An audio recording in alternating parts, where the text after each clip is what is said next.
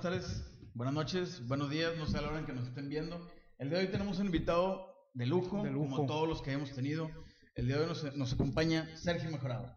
Amigo, muchas gracias, gracias por invitarme. Eh, no sé a qué vengo, pero este, ahorita venía yo alucinando porque como la ubicación está medio el laberinto, Ujú. dije, me van a secuestrar, güey, no tengo lana para pagar. Ahorita saben de qué Ya sé, secuestradores. güey, los sicarios, ¿no? No, agradecido que esté, estar aquí en este programa que se llama Qué padre ser padre, ¿no? Así es. Así es. Entonces padre. viene ad hoc porque acabo de ser papá hace un mes por segunda ocasión, entonces aquí estamos. El, el alma del, del programa, comentábamos hace unos momentos, es nuestras experiencias como papá. Vámonos directo, duro y directo al tema. Sergio, acabas de ser, a ser papá hace un mes, lo acabas de mencionar. Ya tenías una niña anteriormente. Antes y ahorita, ¿te tocan los pañales? Sí. Yo tengo, te- les pongo en contexto, yo tengo una niña que va a cumplir 13 años y por cuestiones personales nació y la dejé de ver eh, hasta 10 años, ¿no? Por lo que sea. Y este, recuperamos ya una relación de 10 años, entonces la cuestión de la como infancia de ella fueron cuatro meses lo único que alcancé y con ella me tocaron pañales. Y me tocó que fue una niña muy tranquila. Ahora pasan 13 años, soy papá otra vez, ahora de gemelos y me arrepiento. Este, no me arrepiento de ser papá de los niños, obviamente, es una es, es un amor bien cabrón que experimenté con mi hija cuando era bebé. Yo ya estoy como recuperando eso, pero con estos chavos, con Maximiliano y María José, sí, desde que nacieron es así, güey, no mames, o sea, es- no me los toquen, no les digan nada, no quiero que se casen nunca, no quiero que Que sufran no crezca. que no crezcan. Y vaya, ¿sabes que te, yo soy muy pinche así de futurista y empiezo a ver así como que, ay, güey, me va a doler mucho el día que vea llorando a mi hija por un güey, o, o, o- o llorando a mi hijo porque le rompió la madre, todo este tipo de cosas, es como, ay, güey, me va a doler, cabrón. Fíjate que Pedro, ahorita ya anda revisando las últimas cosas. A ver, Ahorita nos señor, acompaña. jovenazo, adelante. Gracias. Pedro mencionó hace un tiempo lo mismo que el. Sergio, Pero, ¿cómo estás? Mucho gusto. ¿Qué tal? Estaba esperando el camión y... Bienvenido a tu programa. Muchas, muchas gracias. Tarde, pero chingado. Perdón, perdón, perdón. Aquí estamos, aquí estamos. Él también mencionó lo mismo y creo que Carlos y yo también nos mencionamos, nos da así como que el, el rollo futurista de decir, bueno, yo también tengo una niña eh, y que, que no la vayan a tocar, güey, o sea, hijos de la chingada. Y bueno, yo tengo una niña de tres años y tú tienes un mes, güey, o sea, ya estás bien. Yo pensé que yo estaba alucinado. no, no, no. sí, No, yo es que creo Y más por la situación que se vive, sí. ¿no? Afuera. Ya no es la misma que el- en lo que vivimos nosotros. años, ¿no? Yo, por ejemplo, eh, con mi hija de 13 años, sí, ella es muy mal ubicada. O sea, tú le dices, oye, ¿dónde fuiste? No, pues una casa que está en. O sea, ella le puede decir cumbres y puede decir valle, puede ser la crotera y es lo mismo para ella. ¿no? No tiene ubicación. Pero entiendo que la situación es, es diferente hoy a hace a lo mejor, en el caso particular, hace 30, 35 años, donde yo a los 12 años, yo andaba en camión y Ujú. iba Sí, ot- otros tiempos, no sé. Sí, sí, sí. tiempos mucho más tranquilos, ¿no? O sea, no había tanto, pues situaciones tan culeras como las que hoy que te los secuestran o, o los bulean o no sé. Entonces, yo decía, en lo personal decía, para mis hijos, ¿qué quiero? Pues que sobrevivan, es decir, enseñarlos, yo tengo este rollo, a nadar, o sea, que sepan eh, Ujú. nadar para que no se ahoguen Claro. y a defenderse, o sea, de chavitos, box o lima lama, alguna madre así, y no para que sean culeros, pero sí que se sepan defender, ¿no? Oye, Sergio, deci- dices que tienes una niña de 13 años, dijiste. Sí, cumple tres años ya no. ¿Te llevas bien con tu niña? ¿Es- Muy ¿Hay bien. buena relación? Muy bien. Cuando, cuando iban a hacer, ¿cómo te enteras, vato? ¿Qué, qué este, ¿Cómo te dicen, cómo te dan la noticia? Pues, ¿Te acuerdas? Sí, era, era, su mamá era mi mejor amiga, Ah, órale. y este, y yo venía saliendo de una depresión por, por divorcio, ¿no? Entonces se fue mi paño de lágrimas, la, la mamá de, de- de mi niña, y pues digo, eh, buscas compañía, buscas con quién estar, Claro. y de repente, eh, la, la cosa es que nos peleamos, éramos novios y nos peleamos y nos dejamos de ver. Sí, los dos somos- éramos muy explosivos, entonces, ah, chinga, toma la tuya, y, bye. ver. Y por medio de una amiga, ambas, La tuya en vinagre, me acordé. sí, sí, sí, ya se cuenta, entonces, eh, una amiga me dice, oye, güey, parece que esta chava está embarazada. Ay, Entonces. Y yo, yo no hablaba con ella, tenía como tres semanas de hablar con ella. Entonces hablo con ella, me dijo, sí, estoy embarazada. Le dije, pues vamos a darle, o sea, yo te apoyo. Pues es que yo, total, fuimos al ginecólogo y confirmado que está embarazada. Entonces, sí, este fue una espera padre de nueve meses con altibajos. Y desafortunadamente habló de mi experiencia, sí fue una relación que se convirtió no, no, no padre, ya había una niña, pero como éramos amigos no había ese sentimiento de, de amor y de para toda la vida y nos tuvimos que separar, ¿no? Entonces, esa separación me costó también dejar ver a mi niña de 10 años. Por ejemplo, cuando te dicen, oye, parece que, que esta muchacha está embarazada, ¿qué pensaste? ¿Qué se te atravesó por la mente? Qué chingón. Yo tenía 35 años, entonces dije, ay, güey, qué, qué Ya era pedo". Sergio mejorado, ¿no? Ya, ya Sí, estabas en los cuernos de la luna. Mejorado. Pues, no, no tanto, vaya, ¿cómo es? Pues sí, estaba como, como en esa onda de, de- Cuando yo me divorcio, mi mejor terapia fue, que me, y se lo agradezco a Burgos, a Fer Lozano, al Compirri, a Pini Ramones, a Marlon en paz descanse, ellos me dejaron la Televisa. Yo les pedí chance, oye, pues déjame ver que aquí, qué hay, güey, me gusta el medio, quiero aprenderle, y, y hubo la oportunidad. Entonces, a partir de que te mencionan y una idea se me ocurrió y la meten y luego te meten en sketches, entonces ahí fue donde medio me di a conocer, ¿no? Yo ya venía con una trayectoria de unos 10 años ya de comediante, pero a nivel local, ¿no? Entonces, eh, cuando me entero, yo sí me emocioné, dije, ay, qué padre que voy a ser papá, ¿no? O sea, no, no me importó en el estado civil, no me importó tanto, con todo respeto que me merece, con quién era, Claro. si Sí, voy a sí. ser papá. Para mí sí me, me parece una súper buena idea. Y esos cuatro meses que la tuviste, ¿qué tal? ¿Qué tal la experiencia? Muy padre. Sí, fue el hecho, hubo un detalle un día que fuimos con una doctora. Entonces la doctora le empieza a checar y la niña empieza a llorar. Entonces la agarro y la cargo y se calma la niña. Entonces dice la doctora, "Ah, está reconociendo la voz del papá. Ah, qué chingón. Fue muy Qué chido, ¿no? sí. Estuvo muy chingón. Y por ejemplo, ahora ya con los gemelos, llegaron antes de lo planeado. Sí, fíjate que de entrada, por lo que fue, fue un embarazo bastante planeado. Nosotros ya hemos perdido uno dos años atrás, dos, tres años atrás. Y ya no, eh, el método convencional no se pudo. Hicimos varios estudios. Está ya el doctor, eh, le mando un saludo, doctor Arturo Morales, que es, un- es una eminencia, Eminencia. en este pedo de la fertilidad. Entonces, este, dice, con este tratamiento creo que queda embarazada tu, tu mujer y queda embarazada, ¿no? Este, y, y, y fue por inseminación artificial y quedó, y ahí pegó muy bien. Este, y ya me perdí. La pregunta. O sea, ¿qué tal ahora llegaron, llegaron antes, no? Prematuro, sí, perdón. Desde que, desde que supimos que estábamos embarazados, si el doctor dijo un embarazo gemelar es, se considera de alto riesgo. Cualquier embarazo gemelar, Sí. sea natural o sea por cualquier tratamiento, es embarazo de alto riesgo. Entonces, normalmente son 40 semanas y el doctor nos dijo, a las 37, eh, sí o sí, vamos a, a operar. Ya con 37 semanas ya es un, Un buen tiempo, Ya, de 2 kilos 800, puede llegar a 3 kilos. Resulta que la mujer sale con el pequeño detalle que le da, le da preeclampsia. Y esto fue algo muy raro porque nosotros fuimos a la cita, a la cita mensual y el doctor, todo iba muy bien el peso, ah, pues ya subió de peso, como, pues bien, anda inflamada, ¿cómo te has sentido? Pues bien. A ver, déjame checarte la presión, mi madre, Ay, hombre, cabrón, arriba. 160 sobre 100. Entonces dice el doctor, a ver, déjame checar tus estudios, pues traes principio de preeclampsia. O sea, preeclampsia es severa, o sea, preeclampsia incipiente y severa. Tú tienes una preeclampsia incipiente, Hay que ya no cuidarla. van a ser 37 semanas, a lo mejor vamos a ver si a las 35 semanas y media, 36 podemos operar. Es un jue- fue un jueves, viernes controlada, sábado controlada, no comas tantas cosas, bájale a la sal, lo decía la dieta. Domingo bien y el lunes eh, otra vez reporta y es 160 sobre 110. Dice el doctor, oye, vamos a dejarnos de pendejadas, mañana te opero.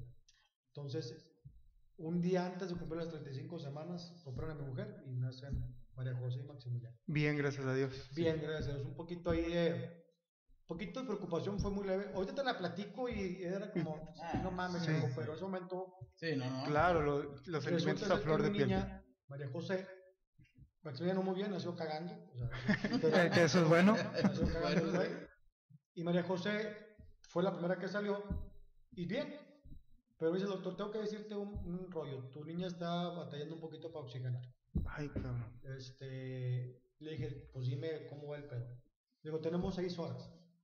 Si ella eh, en seis horas no empieza a hacer el intercambio normal de oxigenación, tenemos que meterla en incubadora, que dure un tiempo en incubadora con oxígeno. Nosotros, eh, por alguna cuestión, eh, decíamos, bueno, tenemos un presupuesto para el seguro Sí, es lo que te iba a o preguntar. sea, Sí. un presupuesto para particular. Se nos peló el seguro de gastos médicos mayores, entonces pero teníamos seguro social. Entonces dice el doctor, aquí hay dos opciones. Una es que se quede aquí varios días y la otra es que vaya al seguro social. El único pedo del seguro social es como la pueden recibir hoy, la pueden recibir en cinco días. Yo había hecho cuentas y dije, ah, bueno, pues tengo un presupuesto para pagar cinco días de incubadora.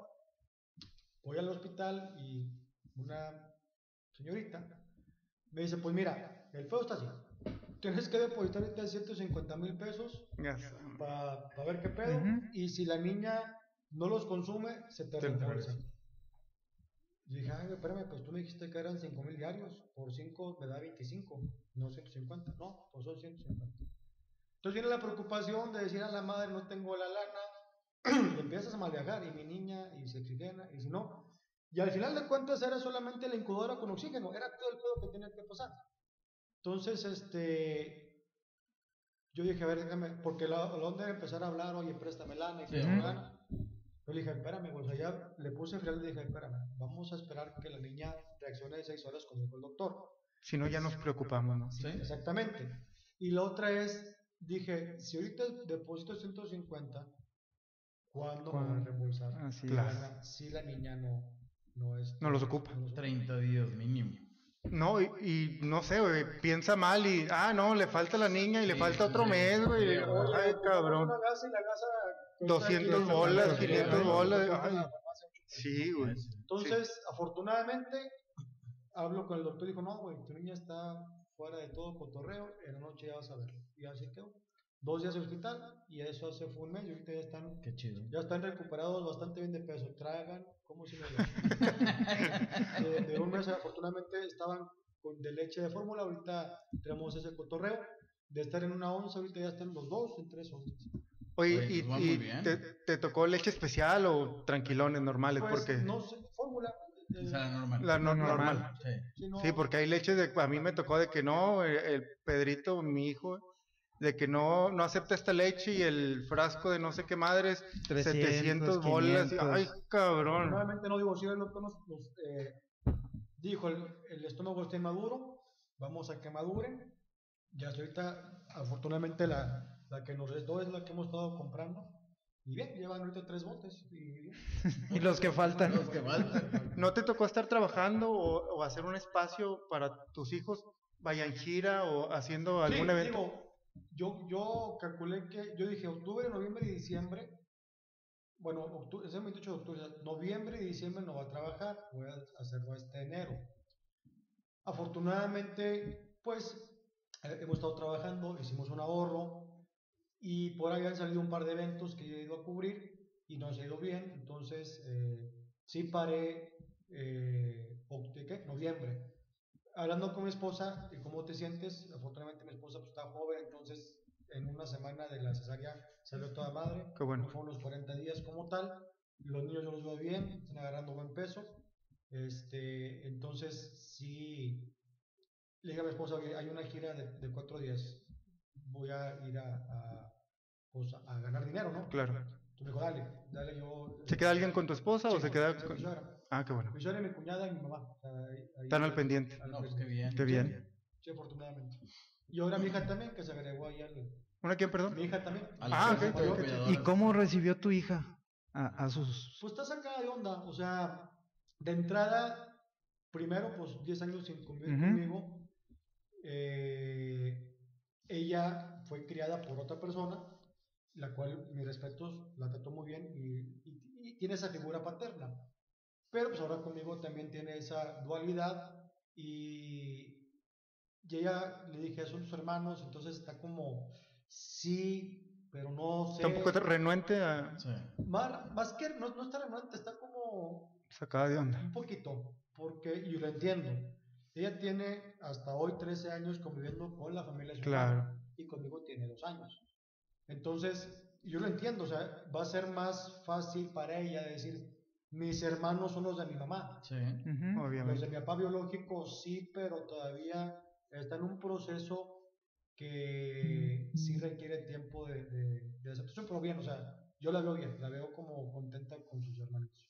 Oye, regresándonos un poco, Sergio, al, al Sergio de niño, ¿tienes algún recuerdo especial de ti con tu papá?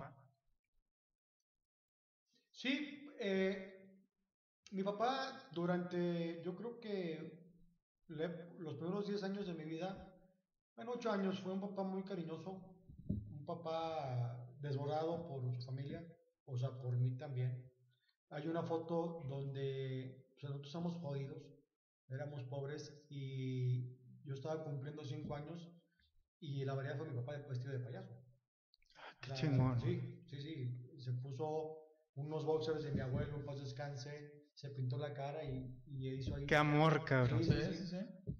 Por alguna razón que yo creo, yo hoy que ya tengo casi 50 años que lo puedo entender, hubo un cambio radical de mi papá a verme como adulto desde muy chavo y a meterme la información así de, de ya eres un hombre, ya estás grande, yo quiero que eh, triunfes, que te vaya bien.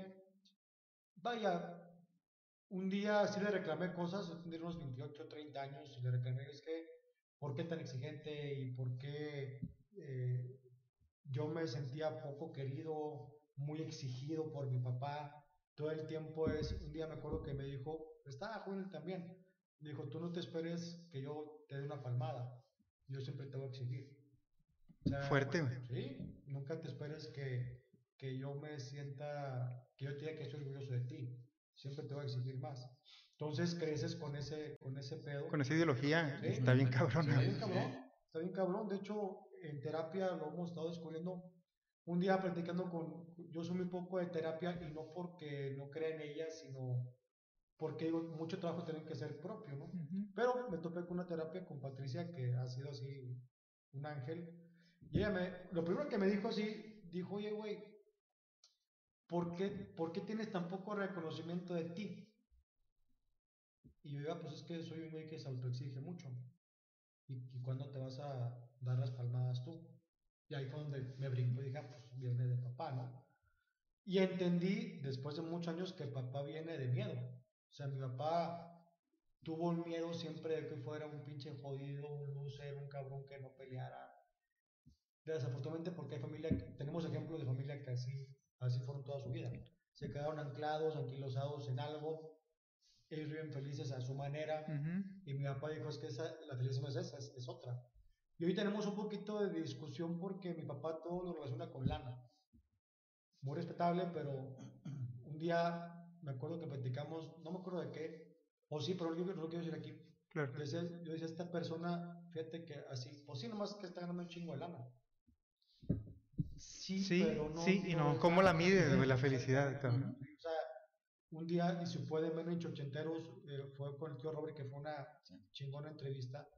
Y él decía, yo conozco gente que está enfrente de, de la Torre Eiffel, que cuánta gente no quisiera estar ahí y decir, qué verga hago aquí, güey. Estoy aquí en la Torre Eiffel enfrente, pero me gustaría estar en mi casa. Porque muchas veces la felicidad está, y, y yo lo relaciono con, si pueden ustedes le- leerla, El Alquimista, ¿Sí lo he leído? de Paulo Coelho, Sí. que el mensaje final es el tesoro Buenísimo. frente a tu casa. Pero ya lo spoileé. Pero sí, el mensaje final es ese, es decir, hay cosas que son tan simples que la felicidad puede estar aquí, güey, con, tu- con tus camaradas, en tu casa, con tus hijos, con tu esposa. Como Franco lo menciona, ¿no? O sea, él, él le, le preguntan, dice, yo soy feliz con mi familia. Sí. Sí, sí. Y en las giras sí pasaba, o sea, en las giras nos íbamos, no sé, seis días eh, y eran por la escuela de, de sus hijos, a lo mejor nosotros estábamos miércoles, de miércoles a domingo y la familia de él llegaba el viernes. Y era viernes, o sea, era Frank con su familia y nos vemos hasta la hora del show, ¿no? Oye, y regresando con tus hijos y con tu papá también, ¿tú ya, ya, ya tuviste esa experiencia con tu papá y toda la vida fue así? ¿Recibiste terapia no sé hace cuánto tiempo? Pero yo creo que está cañón deshacerte de todo lo que vienes arrastrando, ¿no? Porque con tus hijos, ¿cómo vas a hacer o cómo, cómo eres? Porque si no recibiste cariño, pues está bien cabrón dar cariño, ¿no? Sí, No sé. En algún punto se Vaya, tiene que romper, Tampoco ¿verdad? te quiero decir que mi papá fue un pinchón, ¿no? O sea, sí fue un balance, papá, mamá, mamá, sí. Era también una mamá cagante, hostigosa, castrante. Y un día se dio cuenta que el pedo no era así. Y fue totalmente al contrario, fue bien cariñosa que se convirtió en mi mejor amiga, mi mamá. Órale, qué O chido. sea, te voy a dar un ejemplo, y nunca lo he dicho, ¿va? pero la primera que me dio un condo fue mamá, no papá, güey. Ah, Yo cabrón. trabajaba, yo trabajaba 28 años en un bar, en un bar de, de no de comedia, en un bar, en un antro. Yo era barman y mi, papá, mi mamá me dijo, "Ten, o sea, cuídate, cabrón. Fue mi mamá. Ay, güey. sí, sí, sí. Sí, Ay, entonces, ese balance. Qué comunicación, güey. Sí, sí, sí. No, yo qué esperanzas hablar de sexo con mi mamá, güey. Pues de la vieja guardia. Y papá era más como, como en libertad, o sea, sí, sí me crió desde miedo. eh, o sea, sus consejos eran muy de miedo de él, pero también por otro lado era como ser libre y tienes que aprender, ¿no? Y al final un día, te digo, estuvo padre porque al final de, yo tenía te digo, 28, 29 años y le, le reclamé y me dijo, pues mira, tú mira, es que papá cuando, cuando pierde empata, güey. O sea, no hay Entonces, No, y es el jefe, tiene Sí, que ganar, güey. entonces me dijo una, una frase que me quedó con ella, me dijo, pues, si yo la cagué contigo, o sea, si al final de cuentas tú me estás reclamando cosas, pues mira lo- el hombre que crié, güey. Estoy A orgulloso huevo. de mí, güey. Entonces ahí fue donde, ah, o sea, ahí... Sí, ya, ya, ya perdiste ya tú, perdí, güey. yo perdí. La casa gana. güey. Sí, güey, claro. Yo con, con mis hijos, a lo mejor, mi papá me crió cuando él tenía 22 años Chavo. muy chavo. Entonces, yo cuando tenía 12 o 14, él tenía 40 o menos. Y, y- ahorita a mi edad, o sea, mi papá es 22 años ma- mayor que yo. Entonces, yo tenía 26, más o menos, Ujú. Y él cuando él tiene tenía 48, o sea, a mi edad. Ajá. O sea, yo a mi edad yo tenía un cuerpo de 26 que ya era profesionista, ya está en la comedia, ya era... Sí, mundos diferentes. Sí. Entonces, pues yo nací en una cuna jodida y, y, a- y con trabajo hemos ganado cosas. Hoy afortunadamente, hoy me está yendo bien, mi esposa es profesionista, nos ven bien a los dos. Entonces, pues lo voy a decir así, a lo mejor voy a crear nietos, güey. O sea, hijos como si fueran nietos. Porque a mi edad hay gente que ya es abuelo. Entonces ya ves la perspectiva de los hijos muy diferente, ¿no? Yo como, primero, la mayor, mayor preocupación mía es cuánto voy a darle a mis hijos. ¿Va? Esa es la primera preocupación, decir, oye, cuando tenga 60 años van a tener 12, güey. O sea, yo ya voy de salida o ya voy a estar re- retirar algunas cosas y mis hijos van a estar apenas en la pinche secundaria. O sea, la primera preocupación es cuánto voy a durarles. Y fumando, pues basta de la verga, ¿no? es la primera. Y la segunda, sí me parece, mi, mi onda es tratar de criarlos como me criaron.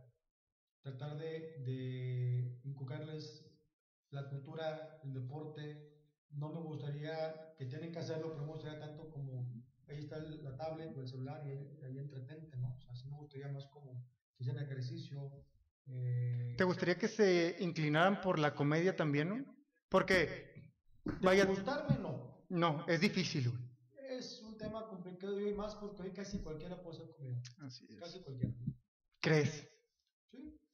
Tú no, Pedro. No, tú No, no, no, es que no creo, güey.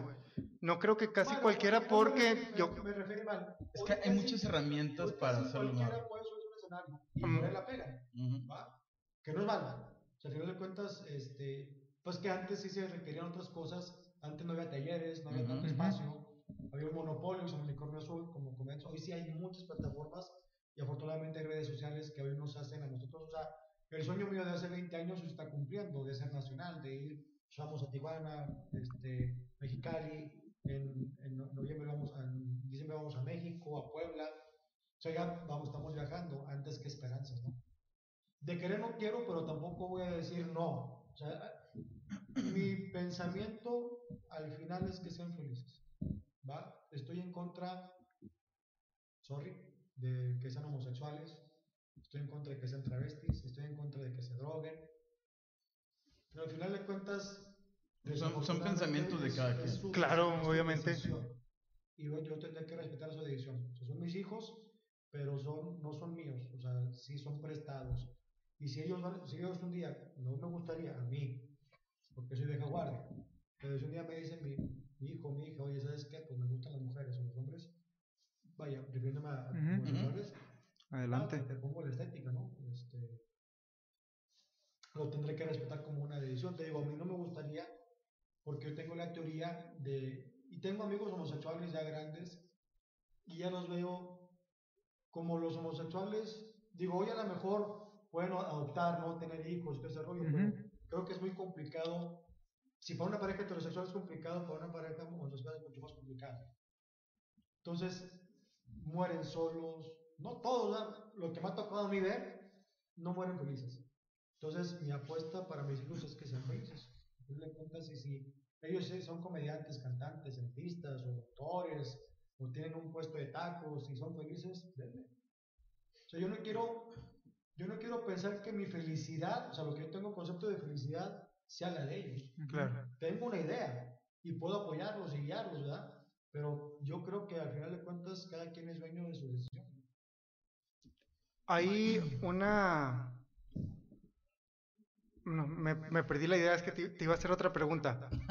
No, es que me quedé pensando cuando, cuando que platicas de tu papá, me gusta eh, indagar un poco en esa- eso. Eres dentista, güey. Ahorita dijiste que los recursos económicos en la casa, pues no eran como que los óptimos. ¿Cómo te da por estudiar, güey? Porque si no tienes una, si, si- si tienes una situación complicada, pues lo más lógico es, eh, güey, vete a ganar lana de lo que sea para que te traigas a la casa. O era, o, o lo trabajabas y estudiabas, o cómo se dio eso, güey. Cuando empecé la entrevista, fueron los primeros 10 años de, de, de- de vida mía, fueron así como, mi papá andaba muy en el pedo, en la chorcha, andaba, trabajaba aquí y allá y nos mantenía. O sea, si éramos jodidos, pero no muertos de hambre, Ujú. perdón. O sea, no, no jodidos, jodidos. O sea, papá trabajaba un chingo. Cuando, y digo 10 años porque en el 80, del 83 al 93 mi papá trabajaba en una empresa que el gerente o el director era un primo hermano de él. Ok. Entonces, pues a lo mejor de seis días a la semana que trabajaban, tres andaban en el pedo. Y mi papá andaba con su jefe. Sí. Entonces, pues era así como medio chorcha. Y, este, y fue una etapa donde medio me perdí de mi papá. O sea, él sabía que estábamos al tanto, estaba al tanto de nosotros. Y él me escogió la prepa y hay que estudiar. Sea, Ah, él te la escogió y, y pues era jefe y hay que Sí. hacerle caso al Sí, jefe. sobre todo, mira, a mí me tocó la época donde podías entrar de 5 años a la escuela. Yo entré de 5 Ujú. años a la primaria. Ujú. Entonces, imagínate, o sea, yo cumplí años en abril, abril cumplí 5 años en abril y en septiembre ya estaba, ya estaba en la primaria. Hubo una cuestión ahí de directiva que no me aceptaron, bla, bla, bla. Entonces, la, la directora de ese tiempo tuvo a bien decirle, mira, vamos a meter al niño a la primaria, maduramente no está, o sea, todo este pedo de lo que eso tiene un proceso. sí. Entonces, perdón, que entre de 5 años a la escuela, a primaria y primaria, y si vemos que no aprovecha, pues repite año y ya entra con los de, de su generación. Afortunadamente, pues sí, una esponjita y salí de la secundaria, de la primaria a los 11, 10, 11 recién cumplidos, entré a, a la secundaria así de 11, salí de 14, total yo salí de 16 años de la, de la prepa. De la prepa. Entonces a un chavo de 16 años encargarle que escoja su carrera. pues, está- Difícil. Ya, está cabrón. Si a los 20 años vamos que pedo. Sí. 16 Ujú. menos. Y luego yo tuve unas clases de orientación vocacional donde salía bueno para todo. ¿Sí? O sea, podía ser médico, psicólogo, arquitecto. Y a mí siempre me gustó la música. Pero hay un. Hay como un. Un pinche cliché que el músico se muere de hambre. Ujú. Entonces, no, papá, música, no, nada. Oye, es que es el conservatorio, música. Otra carrera, arquitectura. No, se hacen juntos. y yo tengo odontología y pues a poco Tampoco. No, yo, y papá es bien novedoso porque él fue un día con un dentista, pagó una nota y dijo, de aquí es. O sea, ahí hay lana. El dentista gana lana, entonces. Yo, No era que te apasionara ser dentista, güey. no, ¿Lo llegaste a ejercer? lo sigo ejerciendo. Ok. Ahorita te explico esa historia. Este, yo, mi, mi onda era otra.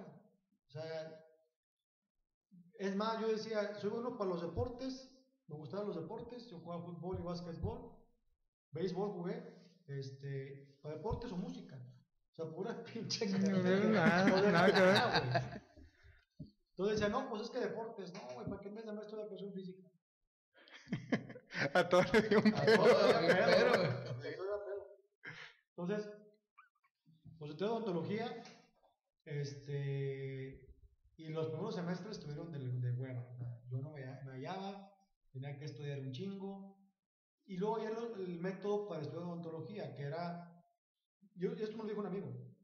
Me dijo, mira, güey, aquí en odontología tú puedes agarrar el pedo, puedes irte a donde quieras, pero si tú aprendes el viernes, güey, el lunes ponte a estudiar. O sea, métele dos, tres horas al estudio. Memoriza todo lo que te vayan a preguntar y así me funcionó. O sea, primer semestre Y dijiste que eras bueno para el estudio. Sí. Sí, más que todo tengo buena memoria. Buena memoria de algunas cosas. Entonces, agarré ese método de, en vez de tirar hueva o irme a, a tocar el pedo, yo decía, bueno, el viernes tengo un examen y el lunes me pongo a estudiar. Y no era el matadito de desvelarme hasta las 6 de la mañana, no, no, no. yo tres horas estudiaba y así me fue muy bien. Pero yo no me hallaba en la carrera. O sea, yo decía, bueno, estoy sacando para no. Porque otra es ponerme a trabajar y que voy a trabajar. Entonces, me acuerdo, llego a quinto semestre de la carrera y me dijo mi mamá, dijo, hijo, si no te gusta la carrera, güey, tendría 18 años. Otra parte. Me acuerdo que Quinto semestre a la mitad. Quinto semestre, exactamente la mitad de odontología. Llega una materia que se llama propedéutica 2, que tienes que ir vestido de blanco a una clínica. Ujú. En odontología, cuando empieza a haber pacientes, ya, ya tienes que vestirte de blanco. No sé hoy cómo este pedo. En el tiempo era pantalón blanco, zapato blanco, chaquetito. Y no me dio tiempo de cambiarme y voy a hacer un propedéutico a la escuela de música, a la de Bellas Artes, que Ujú. en este tiempo era la Carmen Román. Voy al propedéutico y, y otro maestro que tuvo bien decir me dijo, oye, ven tantito, ¿qué estás estudiando? No, odontología. No es medicina, no es odontología. Digo, más quiero decirte una cosa, güey. Esta es tu carrera. Aquí también es tu carrera donde te van a exigir estudio y la madre. Entonces, pues una Tú sabes. otra. Tú sabes, pero una u otra. Entonces dije, ay, güey, o sea, renuncio a odontología, ya llevo cinco semestres. Y ahí dije, no, pues la música, gracias. Y terminé mi carrera. O sea, ya cuando empiezas a tener contacto con los pacientes, ya es diferente. Ya a partir del quinto semestre es menos teoría y mucha Más más práctica. entonces a la práctica sí me la pelaba. Entonces a partir del quinto semestre fui un buen, fui un buen alumno. No destacado, pero fui un buen alumno. ¿Y ya agarrabas un billetillo de ahí o cero? Todavía no. Ya eran puras prácticas, aprendizaje. Pero ahí puedes cobrar, ¿no? En prácticas puedes, eh, pues lo que guste. un- ¿Sabes qué? ¿Sabes qué no? Porque te meten en la escuela bien, yo creo que bien, porque una urgencia no la pagas. O sea, una pendejada que tú hagas en un paciente Ya. de quinto, limpiezas y cosas ahí tranquilas, Normalitas. sí, pero meterte a hacer extracciones o cosas más complicadas, sí o no, digo, no la cago ahorita, pero si recién de la carrera, recién salido, estás expuesto a sí. pagarla más como estudiante. Claro. Entonces, yo prefiero hacerle caso a un maestro y decir, no le entres hasta que tengas el título. Porque una demanda te puede chingar la carrera. también. Es lo que me dice mi maestro. No sé qué tan cierto. Sí, tienes el respaldo, ¿no? Sí, Del sí, sí. título. Entonces, ya en la carrera, o sea, ya, ya en quinto o sexto semestre, pues ya yo podía agendar mis pacientes de lunes a, a jueves y el viernes me iba a trabajar. Yo trabajaba en un lugar, en aquel tiempo se llamaba El Derby, que era el lugar de, de- digo, el primer antro que pisé era, de, era un, un bar. Y ahí empecé a trabajar, entonces ya era muy cómodo porque yo salía a las 6 de la mañana a trabajar y no me levantaba hasta la tarde que tenía clases con pacientes. ¿Y trabajabas de qué hay en ese antro? De De barman. barman. Barman. De Ah, perdón, no, no, no, duré- duré tres años de barman. Y dime. Ahí se da eh, eso, eh, la entrada a la comedia o cómo, No, cómo se da. bueno, Ahí te platico, esa historia está muy buena. Salud. Sí, sal- saludcita. Bueno, muy Este, interesante. Yo mi idea, a mí me gusta mucho, yo cuando, cuando estaba en la carrera, me tocó la materia de cirugía oral, que era ver todo lo que pasaba con la cara y con la boca, cuestión quirúrgica.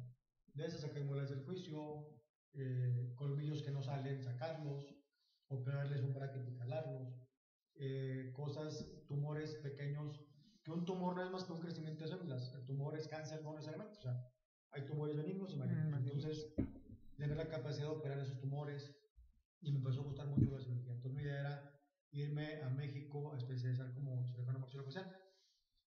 No había tanta lana en la casa como para que me pagaran una estancia en México. Entonces, yo cuando salgo de la carrera, había la opción, la escuela ofrecía un diplomado de cirugía oral y cuando salgo de la carrera, yo tenía que hacer el servicio social. O sea, no sé, en, en otras carreras creo que tú puedes hacer servicio desde el cuarto o quinto semestre. En odontología tienes que hacerlo hasta que acabes la carrera. Ah, ok. Sí, es forzosamente. O sea, No sabía. tú acabas la carrera, te dan tu carta de pasante y de ahí haces un servicio social eh, en las comunidades de Nuevo, de Nuevo León, puede ser Monterrey, área metropolitana, o irte A los rurales. a rurales, exactamente. Y yo como había sido un pinche gañán de primero al quinto semestre, pues el promedio lo tenía por en casa de la madre. Entonces, el diplomado te ofrecía hacer el diplomado y el servicio mismo tiempo. Entonces dije a mi papá, oye, está esta opción del diplomado. Costaba en aquel tiempo 20 mil pesos. Digo, es que es lo que tengo para poner tu consultorio. güey". Dije, no, pues el diplomado, porque si no me tengo que ir a Yucatán, güey, a hacer el servicio por mi promedio, ¿no?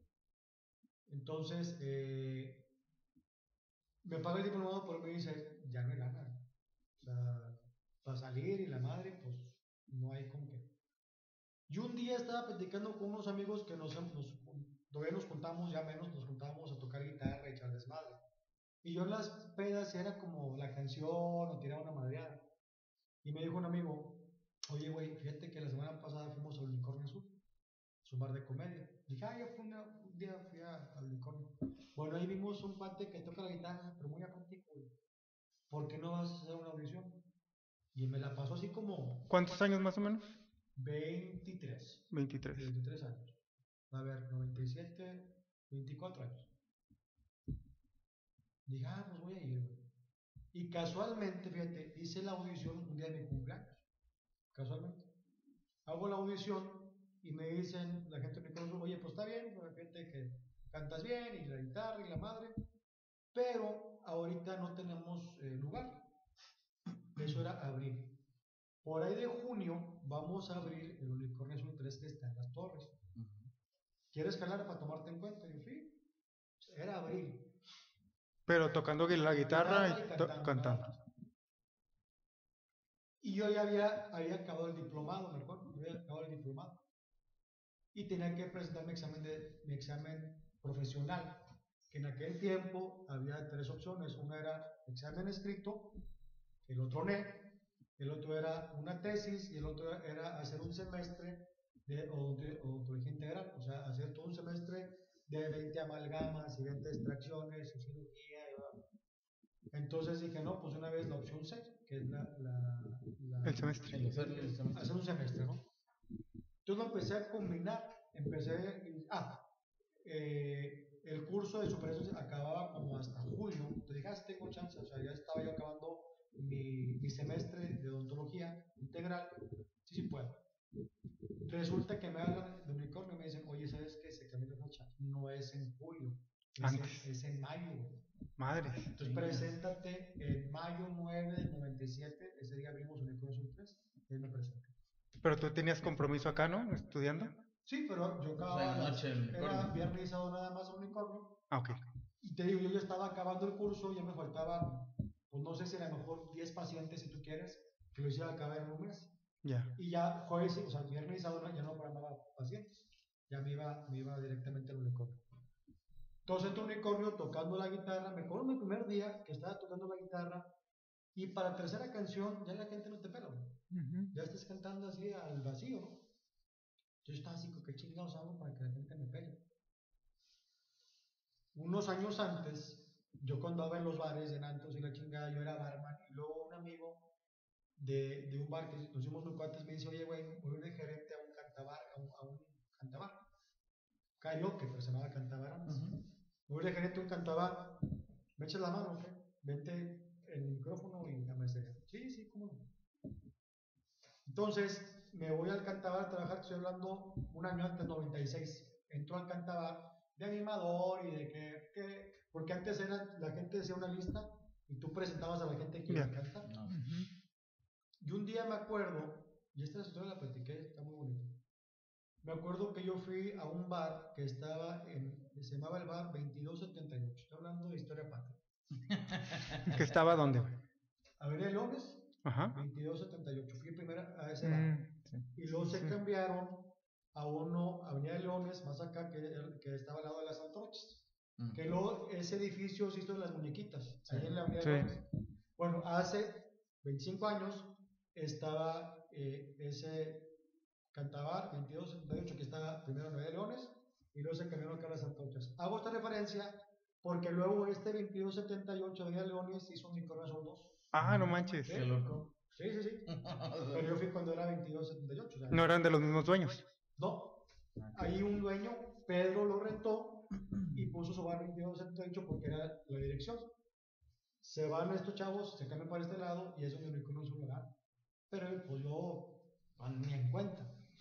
En ese bar de 2278 veo a Luis Carlos Martínez, que hoy es el compañero de noticias de Ujú, Gregorio La. Fuente, haciendo Luis Miguel. No manches. Sí, él era animador. Buenísima onda, por cierto, Oh, ¿eh? Un tipazo, un tipazo. Y el chavo ahí, pues yo creo que es de mi edad un poco más grande, un año más grande. Ahí tendría 23, 24 años, estaba flaco el güey. Y alto, y sí te daba la, la onda de Luis Miguel. Y dije, ah, güey, yo de mamada voy a hacer lo mismo- en el cantabar.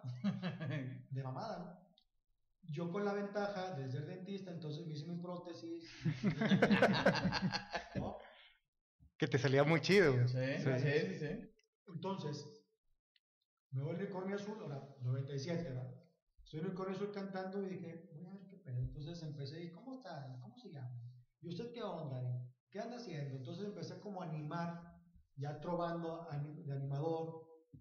Y, mis- luego lo que pasa es que yo era trovador de 10 a, de 9, de 9 y media a 10 y media era trovador. Y de 10 y media a 2 de la mañana yo acompañaba a comediantes en el bar. O sea, entonces, pues yo acompañé a todos. Sí, a la vieja guardia de, Sí. que, que tenían su batería, su bajo y... O sea, yo era bajista, fui bajista de Oscar Burgos, de Aldo Cho, de Rogelio Ramos, de Nuno Galván, de Godínez, San Marino, La La Palma, de todos. No, puro máster. De chichas. De chichas. Entonces, como que un día el dueño del colegio le dijeron, oye, este güey anda animando y se presta de Luis Miguel, ya sé. Pero yo era para que la gente me pelara. Ni siquiera quería ser comediante, nada más como para llenar un tiempo que la gente no estuviera aburrida conmigo. Y el dueño del coro me dice, oye, ¿por qué no te haces comediante? Y yo, no, señor Leal, le mando un saludo. No, señor Leal, no, no, no soy ni chistoso en las pinches reuniones aquí, men". Y yo veo cómo mis compañeros de repente no les va bien, me da mucha pena de repente que la gente no se ría. Te va a ir bien, pues dale. Yo, no, sí, no. Qué presión. Sí. Qué responsabilidad. haz lo mismo, güey, haz lo mismo. Y te va a pagar como comediante. Que era un poquillo más lana o... Sí, no. o sea, era mi sueldo de comediante más de bajista. Ah, está con. Entonces, en vez de 200 pesos que ganaba, me pagaban 500. Por- Está bien. Me pagaban el doble por hora de comediante. Y un día el Mundo Miller, amigazo mío, me dice, oye, te quiero una recomendación. Deja el bajo ya, güey. Deja el bajo, güey. Porque te ven como artista, comediante. Claro, y deja luego el bajo. bajita. Sí. Y le hice caso. Me acuerdo un día que yo ya andaba así, jalé de comediante y luego me voy al bajo, pero ese día traía un gripa espantosa que parecía COVID, güey. Que no existía COVID, pinche gripa espantosa y no podía ni hablar. Ya le dije al señor, oiga, ya de bajista yo creo que ya. Entonces hablé con él, pues sí está bien. Sobre todo porque yo decía, yo dije, oiga, y si no la hago, dijo, dame tres meses. Y si en tres meses no la haces, pues te vuelves a bajo. Y ya, tienes Sin bronca. Y de eso, pues hace ya 23. 23. De- déjame hacerla porque si no se me va a olvidar. Otra vez. Perdón, perdón. Ya es que que me men. ya, ya, ya está, eh, estoy bien Ándale, entrado a la, en la plática. ¿Te haces comediante? ¿Cuál fue o cómo fue la primer rutina y ese primer momento de que, güey, estoy solo aquí, güey, estoy solo aquí con la gente y tengo que hacerlo reír? ¿Cómo es esa experiencia, güey? Para mí fue tan complicado porque yo venía a trobar. Ajá. Sí, yo venía con mi guitarra a trobar. Pero es muy diferente o no? Más o menos es. Más o menos, tienes la protección de la guitarra. Sí. Si cuando quitas la guitarra es donde, ay cabrón. Ajá. Pero yo tenía atrás al bajista y al tecladista, compañeros míos, se decían, oye, güey, pues te hacemos el paro, hombre, para que... Te hacían una segunda, ¿no? Sí, De que sea espalda. segunda y eh, el baterista cantaba, entonces hicimos buen cotorreo, por eso para mí no fue tan complicado pasar de ser trovador a quitarme la guitarra. Con el tiempo, si era como, quítate la guitarra. Porque la guitarra es una protección. Claro. O sea, es una protección y te sientes seguro. Entonces, me la quitaba con Luis Miguel o me la quitaba para contar un chiste. Entonces, esa tradición para mí fue- no fue tan complicada como tal, ¿no? Entonces, ¿Y la, la, la primera rutina la escribiste tú? ¿Te la dijo alguien? ¿La, la, la pirateaste? cosas- la verdad, las cosas a mí me, me. Creo que fue una broma de estos hijos a la chingada, pero a mí me dieron un cassette de alguien. Ajá. Dijo, aprende estos chistes. Que los chistes, que no le cuentas. Sí, son universales. güey. Exactamente. O sea, hoy sí es muy delicado copiar una rutina, ¿no? Pero es que, ay, güey, voy a tener temas que luego no quiero, pero una cosa es la idea y otra cosa es la rutina, ¿no? Claro. A mí me, me han criticado un par de veces porque de alguien que no vamos a ver su nombre, pero sí me criticaron un chingo. ¿Qué es que rutina es de flauta? No, pues la idea, güey. O sea, Güey, si se ríe la gente y lo está diciendo, Exacto. y pues, al final yo, yo dije, yo no voy a defender porque no tiene caso, pero sí yo dije, si son dos o tres ideas, chistes, bueno, pues sí, copia rutina.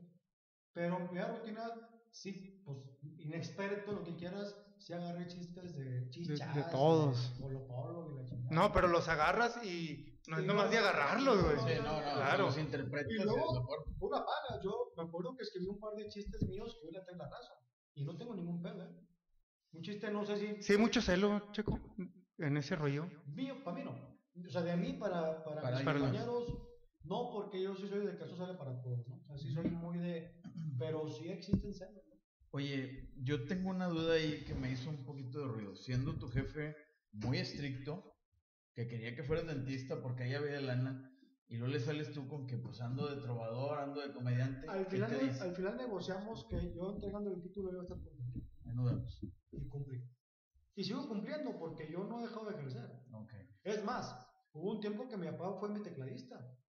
Mi papá me acompañaba a los shows. ¿Sí? Qué chingón. ¿Quieres estar? Sí. Y se gana. Yo decía, es que yo prefiero que la lana se quede en casa. Claro. Porque yo voy a pagar un sueldo. Sí, no sí, es como de barbas. Entonces, digo, tan estaba a gusto que, que, que me acompañó como comediante. O sea, estaba bien a gusto para irte a pues yo me voy contigo. yo le ofrecí, dijo, ¿cómo? Pues, sí, sí, ¿cómo? me gano lana, me divierto y este. ¿Él le sabía el teclado o tú le enseñaste? Él, él sabía el teclado. Ah. Pero al final, luego al final, final ya era. Los teclados eran luego ya tecnología que con un disquete yo grabé mis pistas y ahora Sí. ya la pista nada más. Y hoy ya es mucho más. Mucho más. ¿eh? Sí, sí, Ya claro. bajas tus pistas de YouTube y ya. Oye, y por ejemplo, este, ¿cómo, ¿cómo fue la transición de los bares, de la comedia? ¿Tu jefe ya, o sea, te dijo, ya sigue ejerciendo? ¿Siguió teniendo alguna presión sobre ti como Siempre. padre de familia? Sí. Él trae una educación que hoy que tengo ya casi 50 años puedo entenderla. No la comparto y hay cosas que de repente discutimos. Te digo, mi papá cuando pierde empata. Entonces, sí hay un punto donde digo, "Ah, o sea, mi papá sabe que cuando me está diciendo algo, bueno, está bien, hablamos, ya es que ya, o sea, ya, y, y lo respeta, ¿no? Eh, pero sí en esta filosofía de libertad que me dio después de, de que le entregué el título, ya quedamos chidos. Yo me acuerdo que estuviste en Gente Regia. Sí, mi peor error. Una, Un- No por gente regia, ¿eh? No, no, no, no, no, no, no, al contrario, yo lo agradecí porque me dio las tablas para hacer lo que yo hago, o sea, ya no temerle a la cámara o, o- o- o- o tener una conversación como tal. Pero a mí, lejos de, de beneficiarme como comediante, me perjudicó porque hoy aprendí a controlar los nervios o mentalmente a- estoy pensando lo que estoy diciendo. Antes era, me llega el pensamiento y Y vámonos. me aviento. Pero ese me aviento me trababa, güey. Entonces imagínate una mención de Sky que pagaba lana. Sí. bla, bla, bla, a la chingada. Entonces llegaron a pensar que yo era como Sammy, güey, paz descanse. que él tenía una cuestión de tartamudez. Y yo decía, no, güey. Es más, un día me acuerdo, este me lo platicó un cliente del Merequetengue. Me subo yo a cambiar, bajo del escenario y me dice, "Oye, te quiero felicitar. Yo, ni, yo ni conocía. Muchas gracias, güey. Dijo, es que te veo en la televisión. Y cuando escuché que venías tú, dije, ¿qué va a hacer este puñetas y no sabe ni hablar? No manches. Entonces dije, ah, cabrón, o sea, tan así me ve la gente en la televisión, tan así, tan puñetas. Y sí, digo, la verdad sí. Pero, digo, ah, insisto, o sea, a mí la Televisa me dejó mucho aprendizaje en la producción, en detrás de cámaras, el estar de frente de una cámara y platicar y sin pedos. Me dio Televisa. Oye, pero ¿cuánto duraste? Porque te voy a platicar una anécdota contigo, que pues obviamente no te acuerdas. Estabas en Gente Regia y yo llevé un cliente que era Salsas Los Compadres. Este, ya pues hicimos el, el, ahí el trato y compramos menciones en Gente Regia y te escogimos a ti. No me acuerdo si el productor te di- dijo que tú algo. Ah, estuvimos de acuerdo que tú hicieras la mención de Salsas Los Compadres. La hiciste muy bien, güey. Yo estaba, este, pues con la hoja del texto y estaba, estabas con la idea perfecto. Ya llegamos con el cliente, vamos súper bien, güey. Está, la, la mención salió muy bien. Síguele, hiciste como cuatro, cinco menciones de nosotros. ¿Es en serio? Sí, güey. ¿Te salsas los compadres? Voy a Televisa a reclamarles mi mención. Salsas, Me pagaron puro chile. no te No me pagaban. pagaron la mención. Neta. No, Sí, güey, sí. Sí, no sí, sí. No, pero te digo, eh, o- ahorita que estás diciendo de que no, no, no la armaba, pues sí, sí, sí salió bien la mención. Ah, pa- Ahí te va, es que te va lo que yo me acuerdo, fíjate, hay un video ahí en YouTube que lo pueden ver, que Sergio Mejor se traba. Está Fer Lozano, está Fer Lozano, Claudia Torres, está, me parece, Carla Luna en paz descanse y Lizeth Briones. Están, fue cuando el huracán Alex. Entonces, ellos están en el estudio y nosotros estábamos, nos, dio, nos da pie Fernando Lozano para El exterior. para el exterior. Y compañeros, allá yo estaba con guapísima esta Virginia, guapísima por cierto, está en deportes creo en Sí, México. en México. Entonces yo, no, no, no, no, no. ¿Qué, güey? ¿Qué este pendejo? Y este se ríe. Entonces, yo veo el video y digo, puta, güey, no mames, qué mal pedo, güey. Pero vas aprendiendo todos los días a conducir, que tiene su, su chiste. Y aparte, con puro lobo de mar, güey. Sí, o sea, Fer claro. Lozano que tiene toda la vida conduciendo, Carla Luna que estaba cabrón, Alice Lunes que sigue en gente regia, este, Virginia que venía también con muy bien. Yo era ahí como el pinche arroz negro por mi ansia de quedar bien, ¿no? Pero fui aprendiendo, pero ahí te va una que de esa no se me olvida. Mueve Roberto, Roberto, eh, ¿Chespirito? no, no, Cantoral. Mueve Roberto Cantoral el domingo, sábado y damos la nota. Tú me dicen, tú das la nota de, de que falleció Roberto Cantoral. Entonces, señores, pues este fin de semana, yo a la cámara, este fin de semana tuvimos la pérdida de un gran compositor, director de, de autores y compositores, el señor Roberto Cantoral, que él dejó de fallecer este domingo. Dejó de fallecer. fallecer. Dejó de fallecer. Madres. Y luego, ya. No, ya, ya pasó. cagaste ya. Sí, ya, síguele, güey. Síguele. No la corrijas, te voy a decir por qué. Esta Toño Nelly me la dio. Digo, cuando te equivoques, güey, no la embarres. Sí. No Dale. Saludos Dale. a Toño Tipazo también. Sí, güey, sí, sí, De- sí. de mis mejores amigos, Toño Nelly. Y él narrando 40 años, no sé cuántos, tiene un chingo años narrando, se la sabe. Porque si tú dices algo y lo corriges, la gente, ah, dijo. Ujú. Si no la corriges, la gente no, ni- ni- dijo o no dijo, ¿no?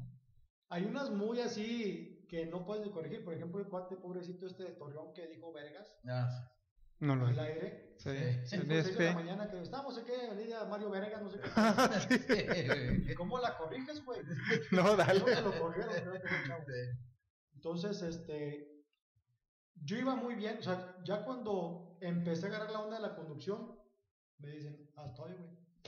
Así.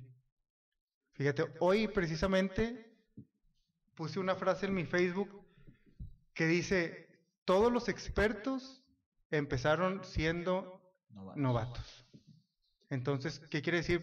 Pues dale, güey, dale, dale, dale hasta que te haces experto, güey. No, no, no, eh, nadie nace aprendiendo. Esa es una frase bien importante que, que- voy a hablar hacia mí. Yo era un juez muy culero de mí mismo. La cagaste, pendejo, por eso estás. O sea, empezaba yo a atacarme yo solo, ¿no? Y hasta que concluí que dije, oye, güey, pues si no haces las cosas, estoy en ese proceso de aprender, güey. Y eso se lo paso a- también a, a la banda que va aprendiendo, o sea, y sobre todo a los comediantes, que yo sé lo que siente que la gente no se ría, que se siente que, que vas empezando y dicen, ah, no vale madre, es un pendejo. Espérame, güey, tiene tres meses en el escenario, güey. Perdónalo, cabrón. Sí. Tú pasaste La gente es muy cruel, güey. Sí. Y más cabrón. ahora en redes sociales. sí. Sí, pues está, está atrás de un teclado donde nadie lo ve, pues está cabrón. Y, y, y así es esto, o sea, yo concluí que entre más se- seguidores tienes, es proporcional al número de haters. Y tienes que vivir con eso. Si quieres estar en este pedo, tienes que vivir con que una gente te va a decir que eres el mejor, que eres el mejor entrevistador, y otra gente te va a decir, no mames, güey, qué pedo contigo, pinche idiota. Y así tienes que lidiar con esto, ¿no? Digo, ahora retomando el, el- la plática, lo vives con tus niños, que los presentaste a- a todo el mundo y obviamente felicidad, obviamente no faltan los haters de que ya eres abuelito, te van a decir No tengo infinidad de, cosas, ¿no? Pero tú, tú ahora hemos visto que los niños están más expuestos a las redes sociales. ¿Tú cómo ves eso? Eh, hay, un, hay un tema ahorita de, de, de inseguridad, ¿no? Yo saqué a mis hijos, pues porque era compartir la felicidad Ujú. con, con, con la gente que nos sigue, ¿no? Y a, y a lo mejor es parte, o sea, hoy la gente, o sea, hoy la gente que te sigue en redes sociales porque se quiere enterar de ti, quiere saber qué pedo, entonces compartes. Pero hay un punto donde a lo mejor dices, comparto o no, por la seguridad mía de mis hijos, ¿no? Y no hablo tanto como cuestión de secuestro, ese tipo de cosas, sino a lo mejor ya en la escuela, en el kinder, que eres hijo de alguien, no sé qué tan a favor o en contra les puede, les puede jugar. Espero, espero que no, que los juegue en contra. Y si va a jugarles en contra, tratar de guiarlos, decir, pues tú diles esto, o, no los peles, o no sé, tú ya como papá vas tratando de guiar. ¿no? Sí, porque hay eh, varios eh, personajes de aquí de Nuevo León donde hacen ya programas de sus hijos o antes de nacer ya lo están anunciando. O sea, ¿hasta dónde es esa línea, privacidad. la privacidad? Es que yo creo que los tiempos han cambiado. A lo mejor hace 30 años, eh, y el mejor caso es Miguel, que él, él defendía su privacidad y pagaba millones de pesos por su privacidad. Hoy, si quieres estar en redes sociales, es parte de. Ujú. O sea, ya como figura pública no puede ser tan privado. Hay cosas que sí tienes que guardarte, ¿no? Pero la familia, o si vas de gira, o tu día a día, pues hay que compartirlo. Porque la gente creo que quiere saber de ti, ¿no? Claro. Por ejemplo, Sergio, así como, digo, ahorita pensando lo que me dices de tu jefe, la relación ahí medio ríspida, ¿no? ¿Cuál es el mejor consejo que él te dio? Ay, güey. Es que papá no es de consejos, es más como de vivencias o de ejemplos. Yo creo que mi papá eh, siempre me hace observaciones. Ha, ha habido observaciones muy chingonas, sobre todo al, al momento de, de negociar, cuando negocias cualquier cosa, porque yo soy un, un convencido de que todo se negocia, o se negocia, no sé cómo Se es la palabra correcta. Eh, él, él me brindó como las 19 reglas de la negociación. Hay, hay muchas reglas, pero hay, una, hay alguien que tiene una postura y eh, la que más aprendí es nunca hagas tú la primera oferta. Claro. Sí, Y otra es, eh, ent- entre menos hables en una negociación, Más más, más, eh, más obtienes información. No sé, es que sabes qué pasa, que es bueno lo que tú dices de, de más ganas. Yo no sé, eh, yo creo que, yo creo que está mal entendido el término negociar como ganar. Ah, no, sí, claro. No sé, o sea, vaya. Yo entendí que la primera regla de la negociación es que las dos partes queden contentas. Ujú. ¿sí? Entonces, por eso, si viene la parte como de no hables tanto, porque si a lo mejor yo te quiero vender esto y yo, yo te digo, pues sabes que esto cuesta 5 pesos, cuando a mí me costó 50 centavos, y tú dices eh, el, el precio, pues sabes que, no, pues te pago 4.50, ah, ok, tú quedaste contento yo también. Ujú. Ahí yo gané de cierta Claro, forma. sí, sí, sí. Pero si tú te enteras cuánto pagué, espérame, güey, no mames. Sí, no, el ganar no, nos hablamos al principio, no nada más es de lana, ¿no? Exacto, es ganar, Sí, sí, ganar. ganar, ganar, ganar. Oye, y por ejemplo, ¿cuál es el mejor consejo o vivencia en este caso que tú le podrías dar a tus hijos? En este caso, a una niña que ya tiene 13 años, que ves ya más seguido, ¿cuál es la mejor vivencia o consejo que tú le puedes dar a ella? Pues que, que viva, viva el momento, o sea, que su vida la viva como, que está bien cabrón esto, pero tratar de que su vida la viva el, presente, que no quiera futurear, que no quiera verse más grande, ni, ni tratar de, de pertenecer, o sea, por verme más grande o hacer cosas de grande. Voy a... Que viva el momento. Que viva el. No, porque luego, sí es cierto, llega, llegas a aburrirte. Y tú, ah, esto ya lo viví, ah, esto. Y, y vives cosas que no te corresponden a tu edad. O sea, Ujú. yo sí es como, vive más cosas que corresponden a tu edad. ¿No? O sea, disfruta tu niñez, disfruta tu adolescencia. No, no saltas etapas, güey. Exacto. Porque yo lo viví, o sea, yo a los 15 años convivía con gente de 20. Entonces yo cuando viví a los 20 decía, yo quiero otras cosas. Espérame, Claro. güey, no. Con los de 25, con los de O sea, 30. y está padre, pero yo creo que viví un poquito adelantado a mi época, ¿no? Nada más. Muy bien. No sé, ahí Pedro estaba diciendo algo. No, ya nos, nos vamos. Ok. Sergio, te agradecemos mucho. Digo, Muchas fue- gracias. Fue una plática muy reconfortante. Gracias. Eh, conocemos tu trayectoria. Hay cosas que no seguimos, por ejemplo, lo, lo del número este del bar y que de repente cambió a Unicornio 2. Pero estamos muy agradecidos de que hayas venido. Era un- nosotros teníamos la esperanza de, de sentarnos a platicar contigo porque se nos hacían, te nos hacías muy interesante Gracias. y no, no, no nos defraudaste, ¿no? Muchas gracias por esta, por esta ocasión que nos diste. Ahí desgraciadamente Pedro se tuvo que ir. Bueno, ya anda, ya, dónde anda. anda. No chambeando, pues. Este, de veras que muchas, muchas, Al muchas contrario, gracias. ¿eh? gracias a ustedes por el espacio y pues la mejor de las suertes en este proyecto. Muchas gracias. Muchísimas gracias. Nos vemos.